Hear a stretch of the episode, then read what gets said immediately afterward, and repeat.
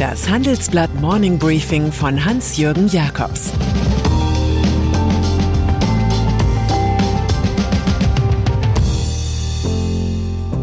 Guten Morgen allerseits.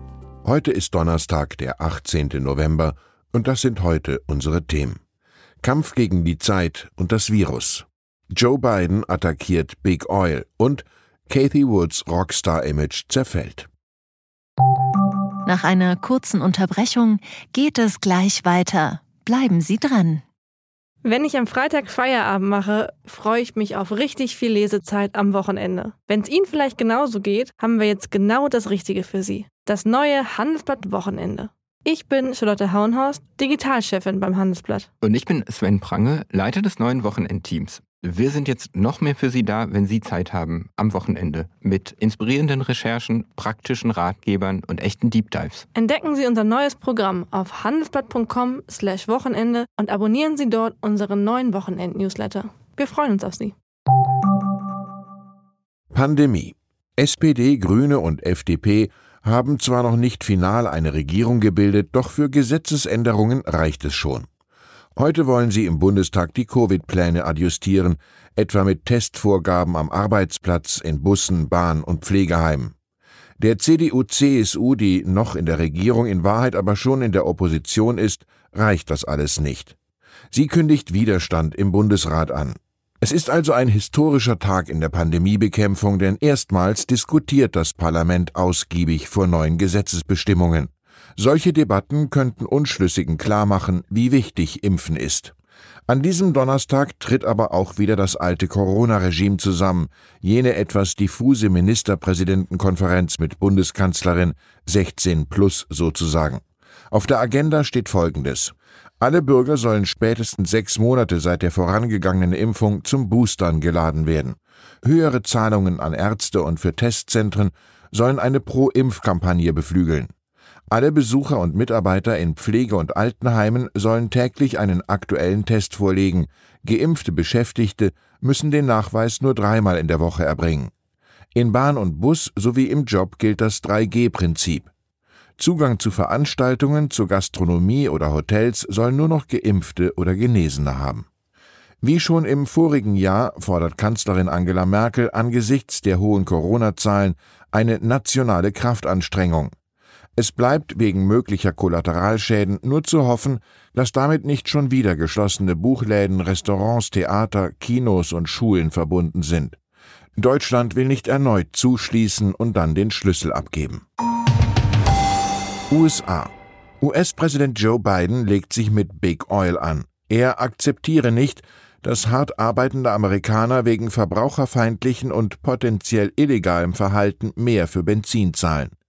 Die beiden größten Öl- und Gasmultis in den USA seien dabei, ihre Nettogewinne gegenüber dem Vor-Corona-Jahr 2019 zu verdoppeln.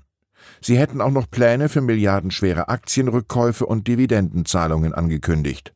Und so fordert Biden in einem Brief an Lina Kahn, Chefin der Aufsichtsbehörde FTC, sie möge die womöglich illegalen Praktiken untersuchen und unterbinden. Die unerklärlich große Kluft zwischen dem Preis für Rohbenzin und dem Durchschnittspreis an der Tankstelle, die Biden sieht, ist allerdings gar nicht so unerklärlich, je größer die Oligopole, desto kleiner die Hemmung, Macht zu missbrauchen. DFB in Sachen Steuern ist der Deutsche Fußballbund DFB für Störungen größerer und kleinerer Art anfällig. Seit fast einem Jahr schon läuft ein Verfahren der Staatsanwaltschaft Frankfurt. Sie prüft, ob der Verband Sachleistungen des Langzeitsponsors Adidas korrekt versteuert hat. Gestern ermittelten die Strafverfolger laut Süddeutscher Zeitung direkt beim Sportartikelhersteller Adidas in Herzogenaurach. Der zeigt sich so kooperativ, dass man von Razzia nicht sprechen kann. Es besteht der Verdacht, dass der DFB in Steuererklärungen über fünf Jahre hinweg unsaubere Angaben gemacht habe. Dabei geht es um die Verbuchung von Sachleistungen in Form von Trikots, Schuhen und Bällen. Schon früher räumte der DFB ein, rein vorsorglich und auf Basis einer Maximalbetrachtung eine Nachzahlung in Millionenhöhe geleistet zu haben. Die DFB-Nationalelf mag wieder brillant siegen, das Verbandsführungsteam bleibt eine Rumpelgruppe. Deutschlands Aufsichtsräte. Kennen Sie Karl-Heinz Streibig gut? Der Lebenslauf des studierten Nachrichtentechnikers weist ikonische Namen des modernen Kapitalismus auf. Die Universitäten Stanford und Harvard, die Konzerne Dow Chemical, ITT und Daimler.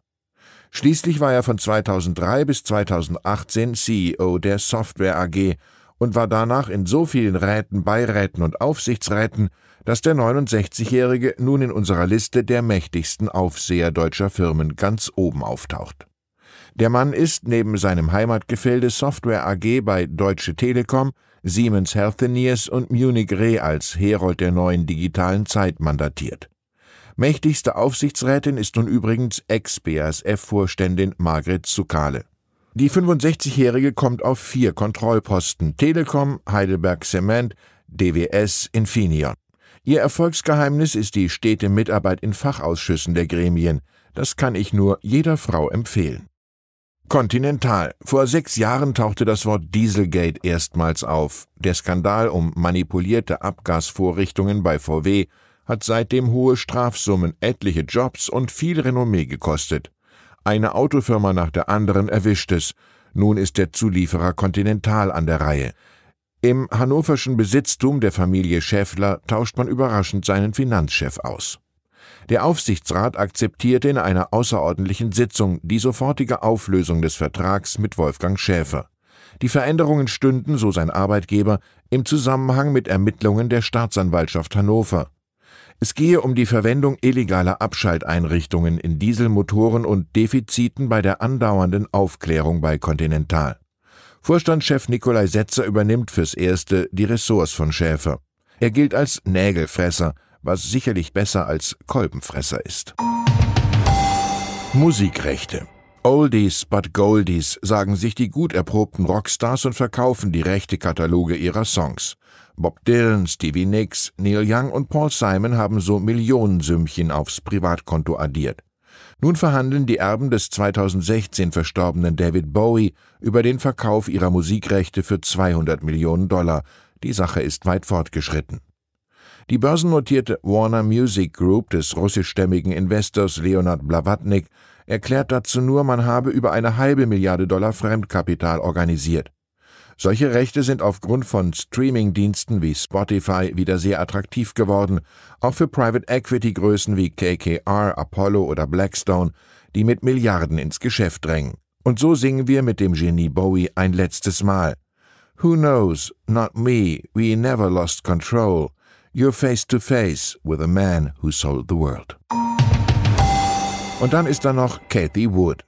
Das Rockstar-Image der Top-Investorin zerfällt langsam. Fern scheinen die Tage, als sie erfolgreich auf Tesla, Square, Netflix oder Salesforce setzte und mit ihrem Fonds Arc Innovation 150% Rendite meldete.